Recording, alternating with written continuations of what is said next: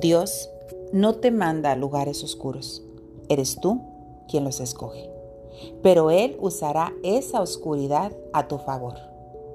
Tomará esos momentos como una poderosa semilla. ¿Y sabes algo? Las semillas son plantadas en lo oscuro. Y ahí en la oscuridad esa semilla germina, solita, poco a poco.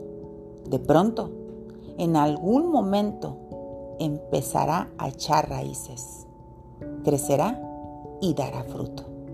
Así que posiblemente en este momento te sientes en medio de una situación en la que te sientes atorada, enterrada.